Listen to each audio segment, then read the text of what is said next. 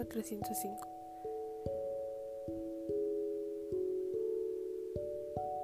En este podcast voy a abordar un tema que está presente entre las personas de todas las edades, pero que de los comportamientos de los jóvenes, en específico de los hombres a mujeres, vienen a raíz de este, el cual es la misoginia. Voy a abordar tres preguntas considera una conducta misógina? 3. ¿Por qué es un problema para los jóvenes y la sociedad en general? ¿Qué es la misoginia? El término misoginia está formado por la raíz griega miseo, que significa odiar, y gin, cuya traducción sería mujer, y se refiere al odio, rechazo, adversión y desprecio de los hombres hacia las mujeres, y en general hacia todo lo relacionado con lo femenino. ¿Qué se considera una conducta misógina? Aquí vamos a abordar nueve aspectos que se consideran misóginos. Número 1. Cosificación del cuerpo de la mujer. La cosificación hace que por un lado se considere a la mujer como un objeto usado para obtener placer y para criar, y por el otro se le resta valor como ser humano.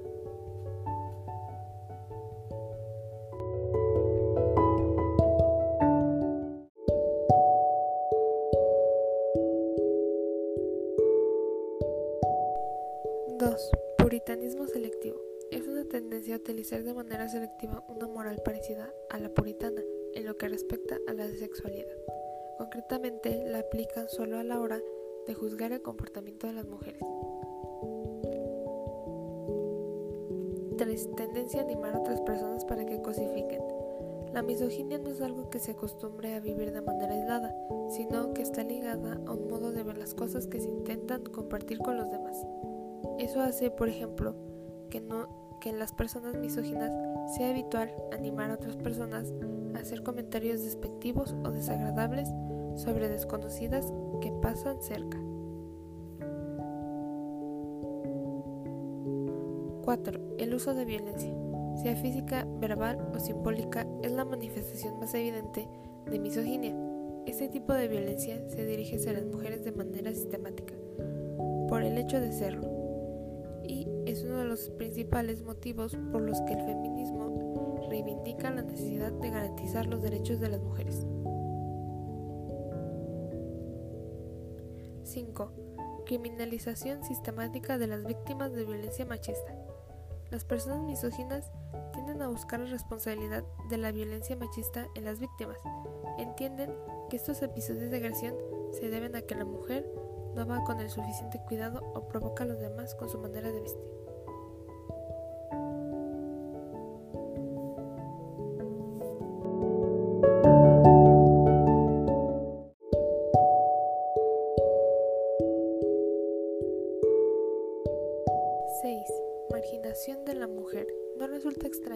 Personas misóginas tiendan a rechazar la idea de relacionarse con mujeres más allá del ámbito profesional o de las transacciones económicas.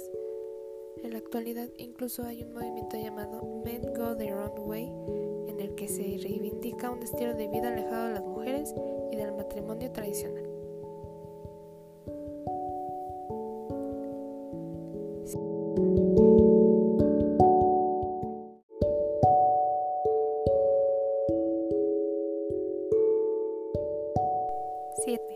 Tendencias autoritarias con mujeres. Siempre que exista la posibilidad de imponer la propia voluntad a una mujer, las personas misóginas lo hacen. Esto no significa que utilicen la fuerza, simplemente pueden realizar peticiones caprichosas o absurdas por el simple placer de ver cómo ésta obedece.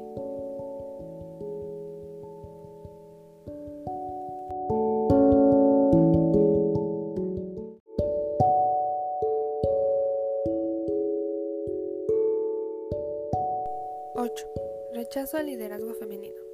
Bajo el influjo de la misoginia, el liderazgo femenino, o todo lo que implique darle visibilidad a la mujer más allá de sus roles tradicionales, es visto con malos ojos. Eso se puede plasmar tanto en el entorno empresarial y organizacional como, por ejemplo, en la crítica de las obras de ficción.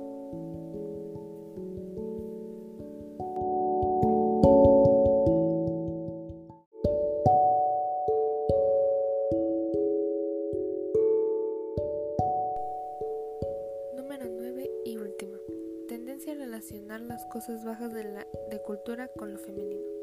Otra característica de las personas misóginas es la propensión a considerar que las mujeres consumen formas menores de cultura, por ejemplo, malas novelas, malos programas de televisión, malas canciones, etc. Esta mirada crítica sobre lo que consume la mayoría de las mujeres no se aplica a la hora de analizar las formas de cultura que consumen masivamente los hombres.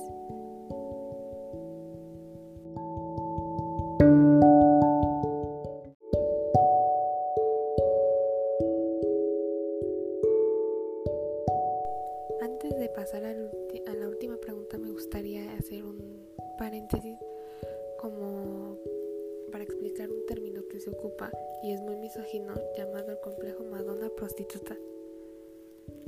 Este clasifica a las mujeres como madres o como prostitutas o como vírgenes o como prostitutas en el cual este los hombres si la mujer no cumple con los este, estándares patriarcales de pureza sexual, la clasifican como prostituta y si sí cumple con los estándares, la clasifican como virgen o como madre.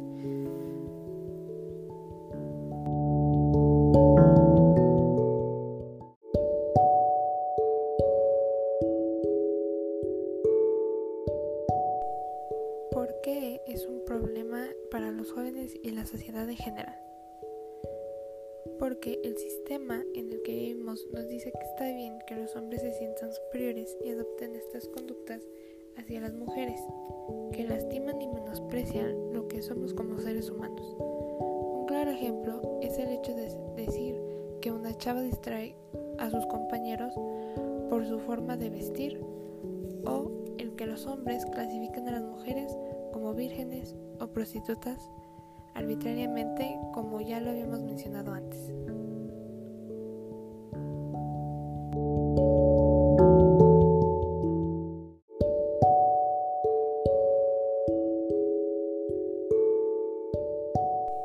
Estas conductas no son justificables y no deberían de ser así. A todos se les debería tratar igual y no menospreciar, porque nadie es menos y nadie es más el objetivo de este podcast, hacer ver que todas las personas valemos como seres humanos y no somos objetos o, no se nos tiene que menospreciar por el hecho de ser mujeres o por el hecho de ser diferentes.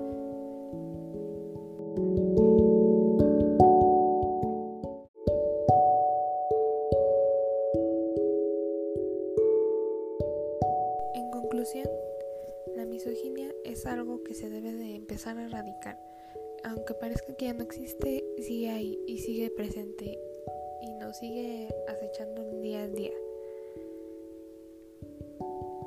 Gracias por escuchar este podcast.